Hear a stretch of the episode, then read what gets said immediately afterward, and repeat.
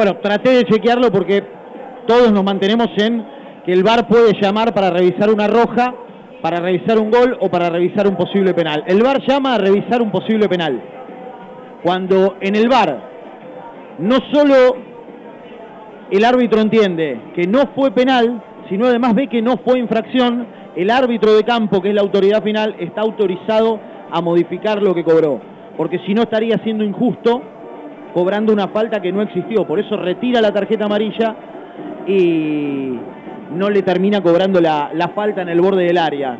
El VAR llama por posible penal.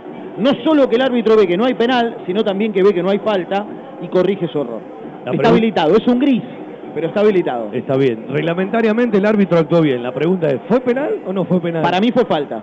Bueno, eh, eh, eh, No está- penal. Está la discusión. Para mí es falta, no fue penal. Es falta. Bueno, pero todo lo que hace Delfino a partir de que es llamado para consultar un posible penal, él entiende que no, es lógico quitarle la amarilla al jugador de Independiente. Qué nochecita la de Delfino, ¿no? Porque la de Remedi le pareció todo pelota. Y esta le había parecido todo falta.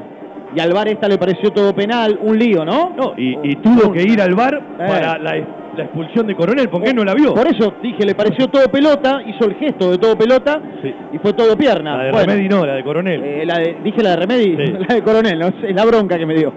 Bueno, señores, empató Banfield 0 a 0, con montones de matices, con una nochecita que iba para un lugar, la expulsión de Coronel la llevó para otro, y me parece que hay que quedarnos con el corazón, con la entrega, y con un equipo que siempre quiso más que el rival, aún teniendo uno menos. Pero no le alcanza, es un puntito y sigue sin ganar en lo que va del año, y la noche podía invitar a otra cosa. Perdón, de toda esta discusión nos olvidamos de la de Sosa Sánchez. Es un penal más grande que el Lencho. Y no hay fuera de juego de Jiménez. O si lo hay, no interviene en absoluto en la salida del arquero, que era la duda que yo tenía. Se estira toda la camiseta de Sosa Sánchez y se ve clarísimo. No También fue offside de. Milton Jiménez. Y si es offside de Milton Jiménez, no interviene en absoluto. Bueno, entonces seguiremos discutiendo decisiones del árbitro, ¿no? No, durante no, no. durante Bueno. la semana. Nos quedaremos en eso seguramente en un rato.